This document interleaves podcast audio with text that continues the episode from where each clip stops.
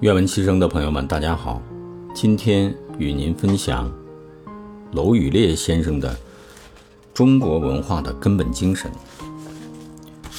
其中有篇文章“以人为本，中国文化最根本的精神”。有个章节是这么写的：中国文化中还有一个重要的优秀传统，即以天为则的传统。中国文化中的以人为本，是强调人的自我管理，是向内的管住自己，不仅要管住感官，更要管住心。人只有管住自己的心，才能管住自己的行为。在传统文化典籍中有这样的记载：“心之在体，君之谓也。”九窍之有直，观之分也。吾以物乱观，物以观乱心。君子易物，小人易于物。人要保持品德，就要警惕物欲的腐蚀。如果放纵自己，对欲望无止境的追求，人就会被物控制住。丧失自己的独立性、主体性、能动性，而成为物的奴隶。中国文化中，另一个重要传统是以天为则。孔子说：“大哉，尧之为君也，巍巍乎！为天为大，为尧则之。”中国人非常强调以天地为榜样，向天地学习。如果去孔庙，人们就可以看到，我们是用德配天地、德谋天地来赞扬孔子的圣人的品德，能够与天地相配，与天地一样高明博厚。从另一个角度来讲，人绝对不能去做万物的主宰，相反，恰恰是要向天地万物学习。道家讲的“道法自然”也是如此。自然不是如今所说自然界的概念，而是说事物的自然而然、本然的状态。值得我们学习的道法自然，就是强调人应尊重事物的本然状态。天地有很多值得我们学习的品德。